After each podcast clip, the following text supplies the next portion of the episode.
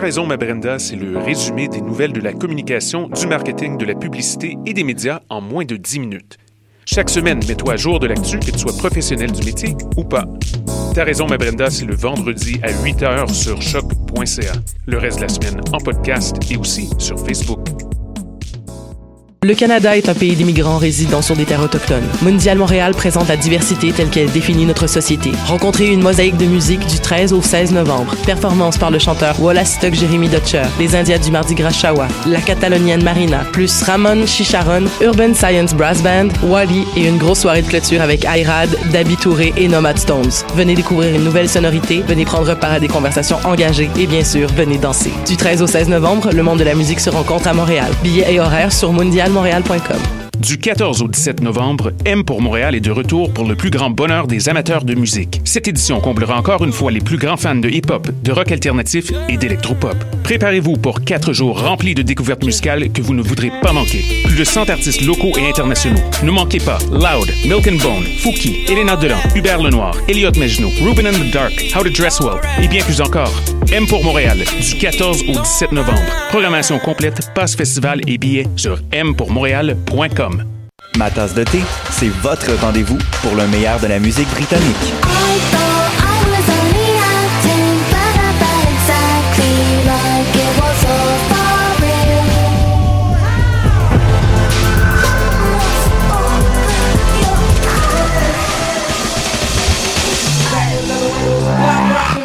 En direct tous les jeudis dès 20h ou en tout temps en podcast sur le choc.ca et sur Spotify.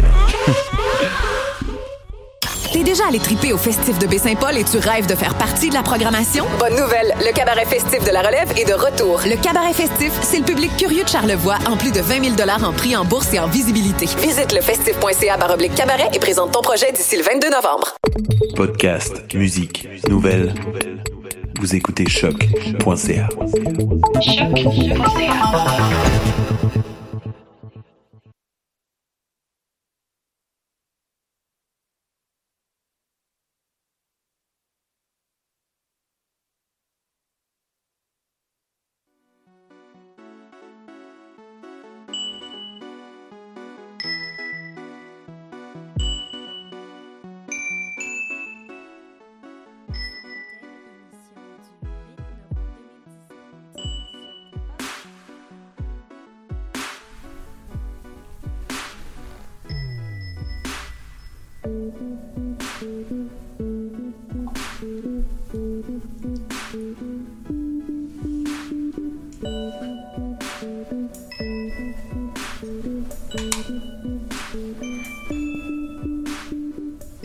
Bonjour à tous et à toutes et bienvenue à Sans Dentelle. Euh, encore une fois, on a des euh, des chroniqueuses euh, super aujourd'hui. Hein. Euh, je suis bien excitée. En fait, on, on reçoit encore euh, Heidi et Marie-Christine qui, il y a quelques semaines, vous nous avez fait une super chronique sur les sur OD.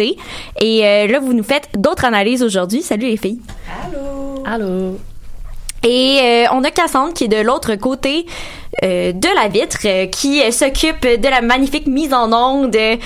C'est un peu rock'n'roll pour toi, Cassandre, aujourd'hui. Hein? Ça va pas très bien, mais c'est pas grave, ça va mieux, ça va mieux aller, ça peut pas aller pire. c'est jamais pire. Euh, eh bien, euh, aujourd'hui, euh, aujourd'hui, Cassandre, euh, tu nous parles des rencontres internationales du documentaire qui sont qui ont commencé aujourd'hui. Mm-hmm. Et euh, comme comme moi, peut-être que les les les gens qui écoutent l'émission euh, ont un peu de difficulté à choisir quel film aller voir. Et Cassandre, pour nous faciliter la tâche, tu as sélectionné cinq films documentaires féministes à voir au RDM cette année. C'est quoi ton premier choix? Ben, premièrement, comme tu as dit, Camille, la programmation est super riche, comme à chaque année. Fait que, tu sais, j'ai fouillé un peu pour trouver mon top 5, dans le fond, mes préférés. Euh, le premier, c'est un long métrage, ça s'appelle My Dearest Sister. C'est un long métrage. Euh, excusez.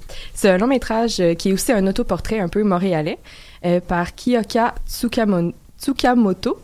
Euh, parle de la réconciliation avec sa sœur qui, elle, est restée au Japon pendant qu'elle elle a euh, émigré ici à Montréal. Euh, qui fait que ça parle de son pays d'origine, qui, est le- pourquoi elle a quitté pour Montréal. Fait qu'elle aborde beaucoup la vision, les deux visions complètement différentes des deux pays, comment ils s'opposent aussi un avec l'autre, qui est aussi elle avec sa sœur. euh, plus que de la, situation géographique. C'est vraiment plus une question de vision. Fait qu'on alterne beaucoup entre l'histoire de son pays et l'histoire des deux sœurs. Fait qu'on aborde beaucoup le système euh, patriarcal toxique qui est vraiment bien installé au Japon puis qui est même encouragé là-bas. Hmm. Ça a l'air vraiment intéressant. Puis qu'est-ce que tu nous proposes ensuite? Euh, il y a aussi Between My Flesh and the World's Fingers, qui est un moyen métrage.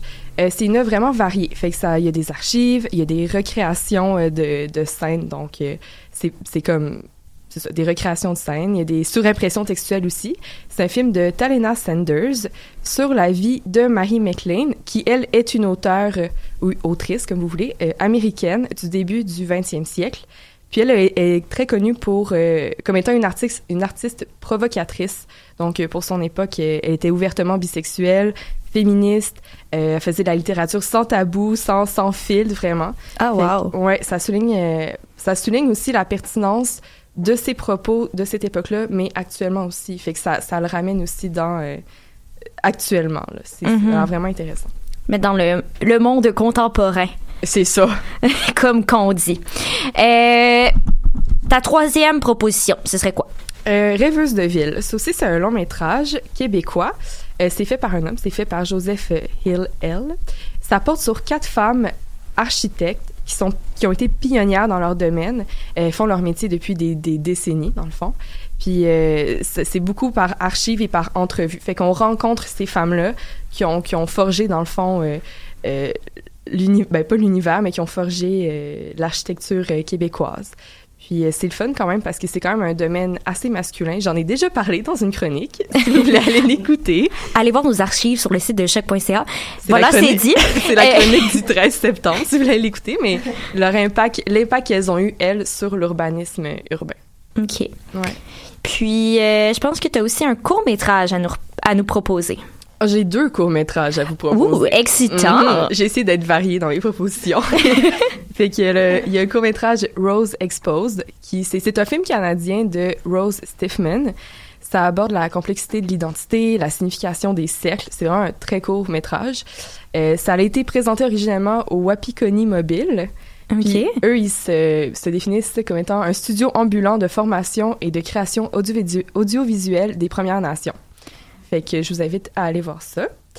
Euh, sinon, il y a aussi La rivière Tanier, qui est un film français euh, de June Balthazar. Ben, j'imagine que c'est June Balthazar vu que c'est français, mais en tout cas. Euh, Une question qu'on se pose tous les jours. c'est un, c'est un court-métrage, euh, en fait, en animation. Fait que c'est de l'animation en noir et blanc. Puis, dans le fond, elle, elle fait le portrait de sa grand-mère qui a perdu la mémoire et la parole. Puis, elle fait revivre son passé, c'est- qui a été, ça a été une femme marquante pour sa communauté. Elle, elle habite sur l'île Maurice. Fait que, euh, elle fait son portrait, elle, elle, elle parle à sa place, dans le fond. Puis, euh, c'est ça. Fait qu'il y a beaucoup de, de documentaires et de courts-métrages assez euh, intersectionnels cette année. Euh, ouais, on ouais, voit, je trouvais ça intéressant pour vrai qu'ils fassent la place à ces femmes-là aussi. Là. mhm. Puis euh, le festival, c'est de quand à quand? Euh, combien de temps on a pour aller les voir? Euh, Ben, Parle-moi du RIDM, Cassandre. Ben là, c'est ça a commencé aujourd'hui. C'est jusqu'au 18 novembre. Fait que vous avez quand même plus qu'une semaine pour aller voir des films. Chaque film est présenté environ une, une à deux fois. Fait que si jamais il y a une date qui vous convient pas, il y a tout le temps une autre date disponible pas mal. Fait que ça, c'est quand même intéressant. Puis ce que j'ai pas mentionné aussi, c'est qu'il y a aussi plusieurs activités entourant le RIDM. C'est pas juste c'est pas juste des documentaires. Euh, il y a aussi des leçons de cinéma. D'ailleurs, je vous propose d'aller voir celle de Maria Augusta Ramos. Euh, ça a l'air vraiment intéressant. Il y a aussi plusieurs expériences en réalité virtuelle. Il y a des parties. Euh, une activité qui a l'air cool aussi. Il y a une sélection de documentaires et d'art vidéo montréalaises et torontoises qui a été euh, qui a été sélectionnée. C'est des femmes des années 90. Des, des films qui n'ont pas été assez présentés. Puis ça se nomme Produits du terroir, vidéo de femmes et vidéo queer de 1990. Ben, un gros merci, Cassandre. Euh, on se tient euh, alerte pour euh, les, la prochaine semaine, en fait, pour voir ces films-là.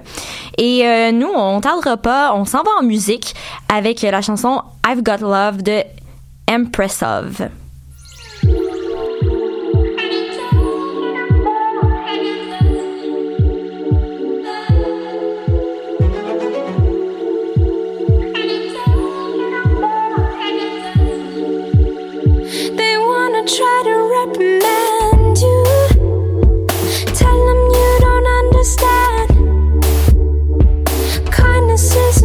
tonight.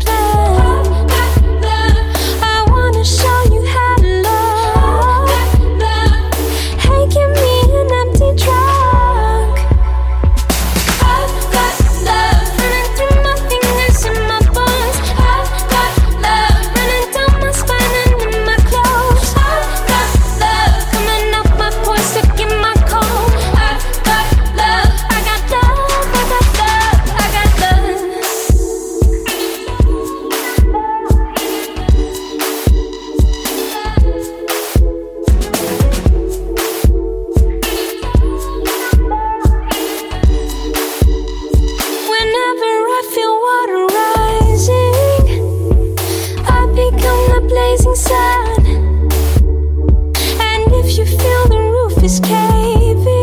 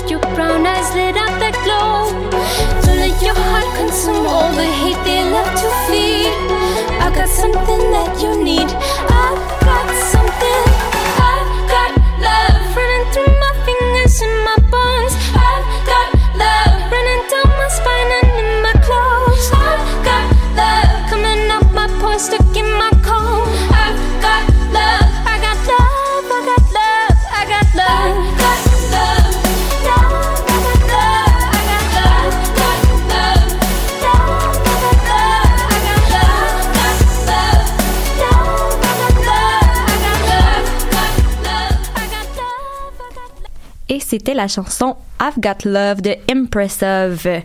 Et euh, bon, on, on passe suite à notre prochaine chronique euh, avec euh, Marie-Christine et Heidi. Cette semaine, on a appris que le travail des femmes était devenait bénévole, si on veut, le 6 novembre à 15h35. Euh, Heidi, est-ce que tu peux nous expliquer un peu la situation? Ouais, dans le fond, ce mouvement-là, il symbolise un peu la façon concrète que les écarts, des écarts salariales. Dans tout domaine confondu, les femmes auraient besoin de travailler presque deux mois supplémentaires pour obtenir le même salaire que celui des hommes. Ça fait mal au cœur, ça. Vraiment, hein? On parle souvent des corps euh, salariales hommes-femmes. Est-ce que c'est vrai que les femmes gagnent moins? Comme concrètement, comment on peut, euh, on peut voir ça? On dirait que quand je parle de ça, j'ai tout le temps le goût de faire un petit trigger warning, comme si vous n'êtes pas pr- prêt à vous sentir euh, indigné aujourd'hui. Mais non, écoutez pareil, c'est important. Mais oui, tu sais, souvent on va se dire, OK, il y a plus de femmes à l'université, fait que ça fait pas vraiment de sens. Mais en fait, il y a beaucoup plus d'opportunités d'emploi payants qui sont euh, traditionnellement masculins que d'opportunités dans le milieu traditionnellement féminin.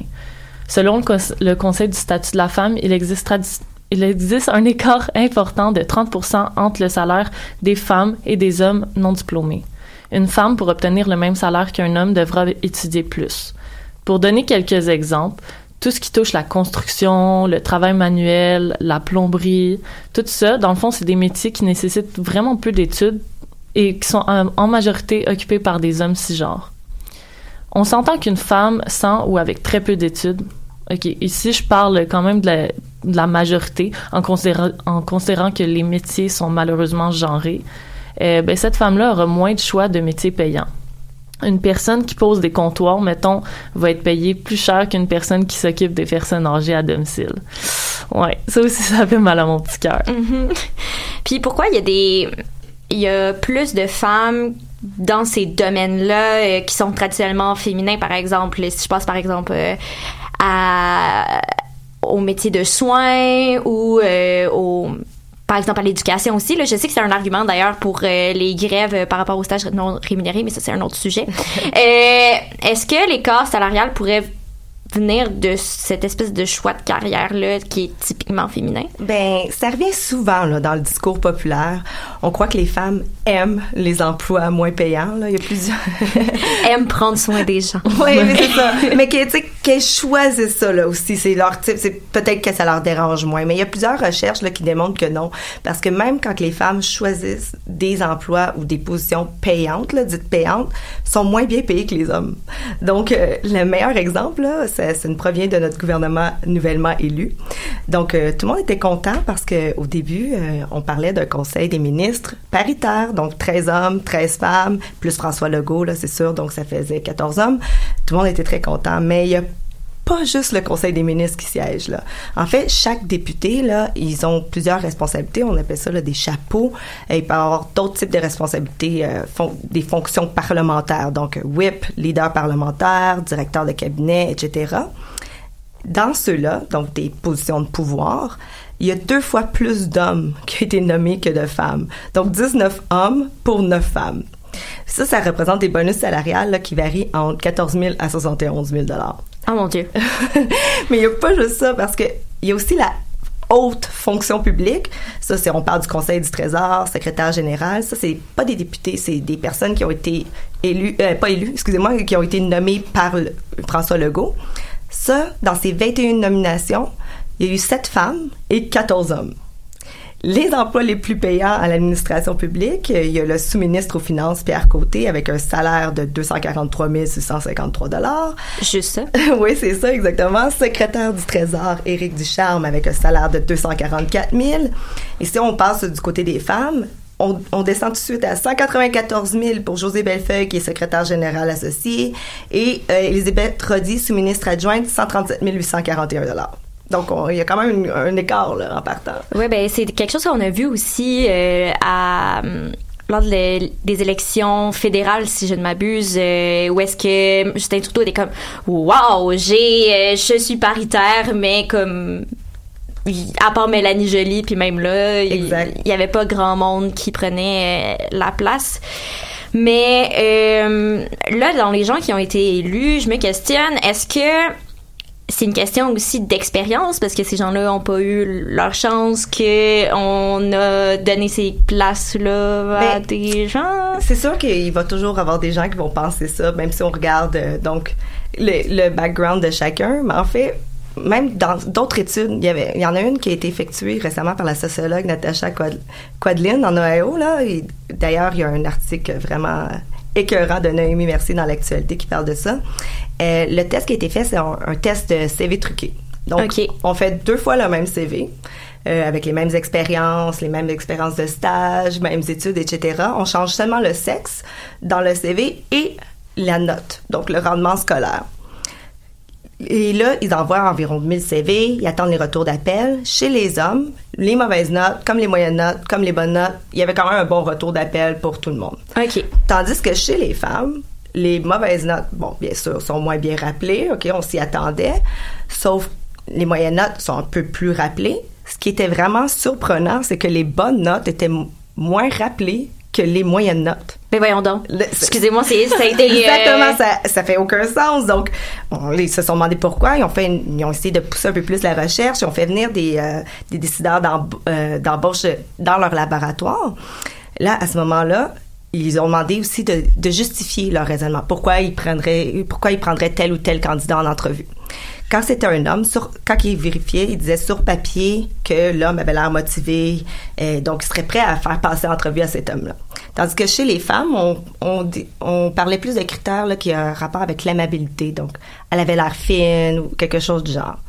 Puis là, dans la partie qualitative, c'est là qu'on a le plus d'informations pertinentes parce qu'on se demande toujours, OK, bon, ouais, il y a un écart sur ce qui favorise, mais quand on regardait les bonnes notes des femmes, donc celles qui ont été moins choisies que les moyennes notes, euh, les, les employeurs, ils disaient, ben, ces, ces femmes-là ont l'air trop confiantes, euh, pas vraiment chaleureuses, ils ont l'air hautaines. Puis chez les hommes, Je, je sais que tu ris parce que j'ai un regard qui. euh, ouais, c'est très frustrant. Mais c'est- c'est encore plus frustrant, attention, chez les hommes, ben, ceux qui étaient moins bons, parce qu'on se rappelle qu'ils prenaient aussi les moins bonnes notes, on les justifiait, on disait, ben, il a l'air motivé, il a l'air impliqué, il a des bonnes expériences d'emploi. Je veux juste vous rappeler de l'énorme biais cognitif ici, là, parce que c'est des faux CV. Donc, ils ont truqué les CV. C'est la même expérience, le même background, les mêmes expériences de stage. Il y a rien, tu- on peut pas justifier que ceux-là ont l'air plus motivés que les femmes avec les bonnes notes, là. Donc, c'est clairement pas une question de qualification. Ça a aucun sens. Je pense que j'ai roulé trois fois mes yeux pendant que tu faisais ton explication. Excuse-moi, vous pouvez continuer. Moi aussi, t'inquiète. Mais en tout cas, c'est, c'est vraiment pas juste non plus une question de qualification parce que je pourrais vous parler des oppressions multiples, de l'immigration, du racisme systémique. Mais ici, je vais plus m'attarder au congé de maternité. Là, on sait que les femmes prennent plus de temps au foyer euh, pour le congé de parentalité. C'est pas vraiment un secret pour personne. Mais je vais prendre le temps de rappeler un peu la politique euh, du Québec. On propose aux femmes un congé de 15 à 18 semaines, euh, de 3 à 5 semaines pour les hommes.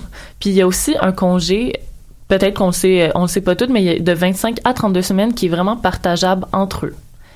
Il y a 80% des pères québécois qui prennent leur congé de paternité de 5 semaines, mais seulement le quart d'entre eux utilisent une partie du congé partageable et le laissent plutôt à la mère. Donc, avec ces infos-là, on va essayer de suivre la logique de la roue ici. Les femmes gagnent moins, première chose. Elles ont un congé de maternité plus long pour se remettre d'un accouchement, ce qui est quand même comprenable. Je veux dire, c'est un congé de maladie comme un autre. Oui, c'est ça, exact. Fait que là, à, à date, ça va. Mais euh, il y a quand même le congé partageable qui est prêt à 75% euh, du temps par la mère. Fait que là, on se demande un peu pourquoi. Donc, évidemment, euh, la femme est la donneuse de soins par excellence, bien sûr. Ça, on le sait aussi. Mais logiquement, euh, c'est beaucoup plus avantageux de perdre le salaire de la femme que celui de l'homme. Et euh, voilà comment l'écart s'aggrave. Main d'applaudissements, s'il vous plaît. Bravo, bravo. Merci. Donc, euh, est-ce qu'on pourrait parler d'un quelque chose qui serait systémique? Ben moi je crois que puis d'ailleurs euh, t'en parlais un peu plus tôt là, c'est pas pour rien qu'il y a des mouvements comme la grève des stages qui s'en vient donc la Mhm. semaine du 19 au 23 novembre. C'est organisé par le CUTE, là, le comité unitaire sur le travail étudiant parce qu'on parle de stages non rémunérés. Les stages qui sont non rémunérés, ça se trouve en plus grand nombre dans le secteur des soins, de l'éducation. Ça, c'est des emplois, comme on dit, majoritairement occupés par des femmes. Mais pourquoi ils seraient moins rémunérés? En fait, pourquoi on les rémunère pas pendant les stages alors qu'en médecine, on, on se pose même pas la question, Mhm. en fait. On se pose pas la question, c'est rémunéré euh, en finance aussi. Oui, là. tout ce qui a un lien avec, euh, avec les finances, avec l'économie, c'est rémunéré. Exactement. Et on, on se pose pas la question. Mais là, on parle de- des métiers qui sont importants, qui sont vitaux. Puis dans leur cadre de stage, la plupart de ces personnes-là effectuent des tâches qui sont nécessaires. Donc, ça, ça Mhm. peut perturber le roulement, donc, disons, de l'hôpital ou quoi que ce soit.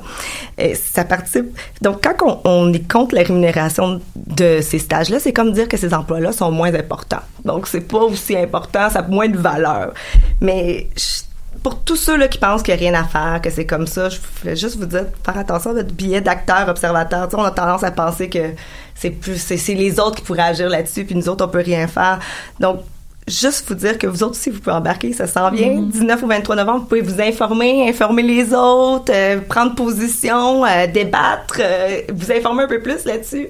Ben, si je peux parler pour ma part, là, euh, en, même en communication, nos stages sont majoritairement pas rémunérés. Je sais Mhm. pas en, dans les autres, mais en journalisme, c'est très rare qu'on a un stage rémunéré, puis quand on se l'est, ben, les gens sautent dessus. Oui, on a peut-être une compensation par une bourse ou quoi que ce soit, mais donc euh, petit euh, moment mobilisation, il y a un AG de grève. euh, euh, non, c'est pas un AG de grève, c'est un AG, Mhm. mais on va probablement discuter de la possibilité de grève. euh, Je pense que c'est euh, la semaine prochaine. Nous autres, notre que- département a- allait accepter la grève. Ah oui, mais en psychologie, j'imagine ouais. aussi qu'il Ouais. y a quand Ben même oui, un. beaucoup de stages, une majorité féminine aussi, puis euh, justement, beaucoup de stages non rémunérés.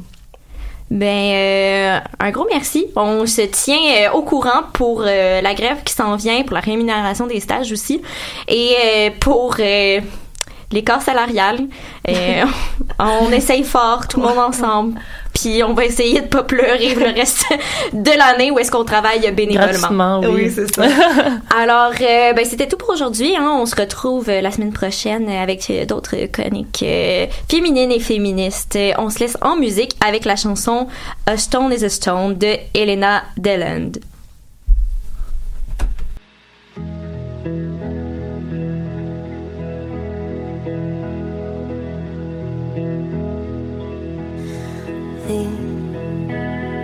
있어.